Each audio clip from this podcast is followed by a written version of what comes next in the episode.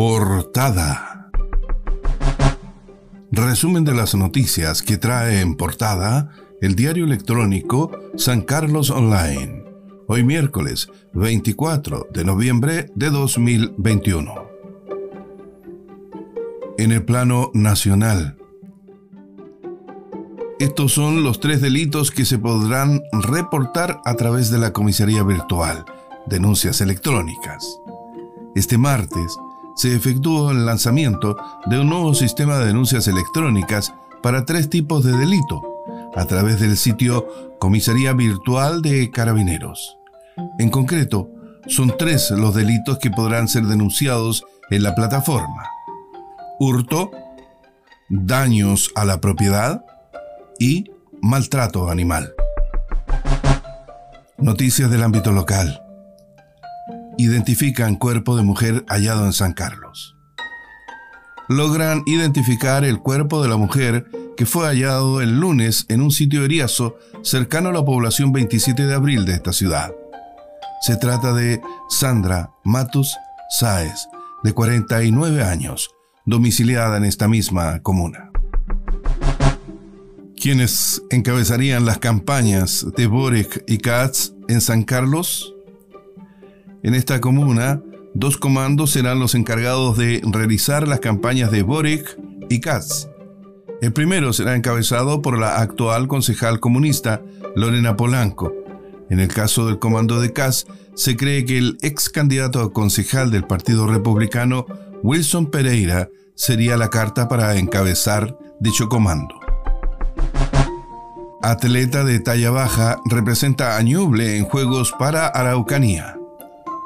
Este martes comenzó en Temuco los Juegos para Araucanía 2021, los cuales se disputarán entre el 23 y 24 de noviembre en el campo deportivo Ñelol y cuentan con la participación de atletas paraolímpicos desde Ñuble a Magallanes.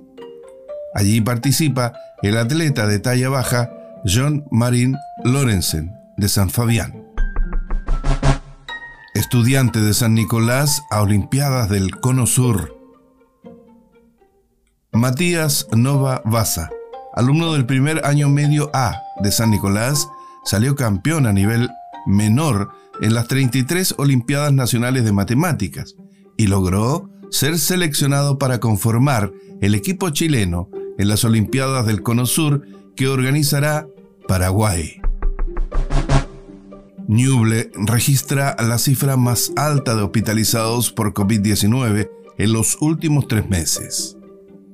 Preocupación existe en las autoridades de la red asistencial luego de que se registraran 25 personas hospitalizadas en la región por coronavirus, la cifra más alta en los últimos tres meses interpondrán acciones legales por daños a letreros fiscales en Buchupureo. Una denuncia ante la Fiscalía interpondrá la Secretaría Regional de Bienes Nacionales en Ñuble por la destrucción de letreros ubicados en terrenos fiscales de Buchupureo. Las estructuras fueron instaladas a principios del 2021 en terrenos que son de propiedad del fisco, los que no son aptos para uso habitacional. Portada. Fue un resumen de las noticias que trae en portada el diario electrónico San Carlos Online. Hoy miércoles 24 de noviembre de 2021.